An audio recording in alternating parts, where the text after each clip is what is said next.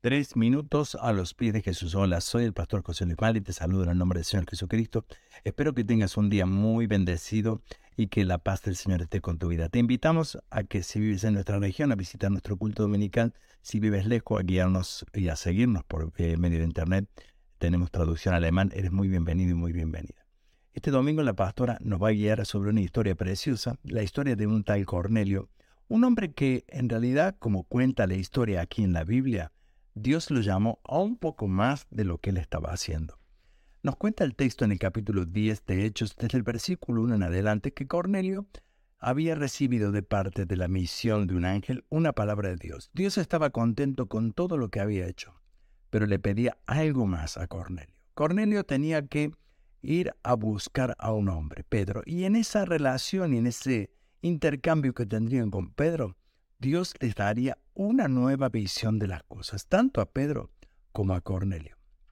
Este texto y esta prédica que vamos a escuchar el domingo nos hace ver que Dios prepara las cosas. Dios prepara el camino y muchas veces nos lleva a lugares donde nosotros mismos tenemos que comprender cosas nuevas. Tenemos que entender las cosas que Dios nos revela. Dios va a usar siempre todo su armamento y todos los medios que tenga para comunicarse con nosotros. Me llama atención en la historia aquí que tanto a uno como al otro Dios le comunicó su plan. Te preguntarás cuál es el plan que tiene Dios con tu vida. Sin lugar a dudas, siempre hemos estado ansiosos. Yo también siempre estuve ansioso de ver cuál es el plan que Dios tiene en mi vida. Pero más allá, quitando toda ansiedad, quiero cumplir el plan de Dios. Y yo estoy seguro que esa debe ser también tu meta y tu deseo. Cumplir lo que Dios tiene preparado para nosotros. Seguramente será salir a la casa de Cornelio, ir a un lugar o ir a otro, no lo sé lo que Dios tenga planeado, pero no tengo la menor duda de que Dios ha planteado algo para tu vida.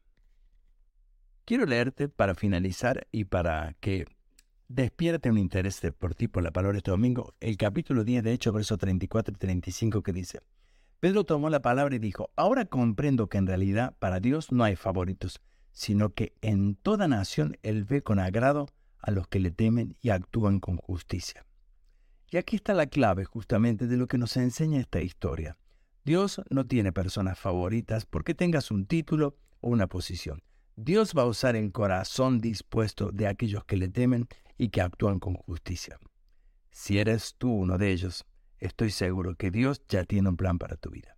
¿Y tú qué piensas de esto? Nos gustaría escuchar tu testimonio o opinión nos lo puede dejar en iglesialatina.com. Que tengas un día muy bendecido.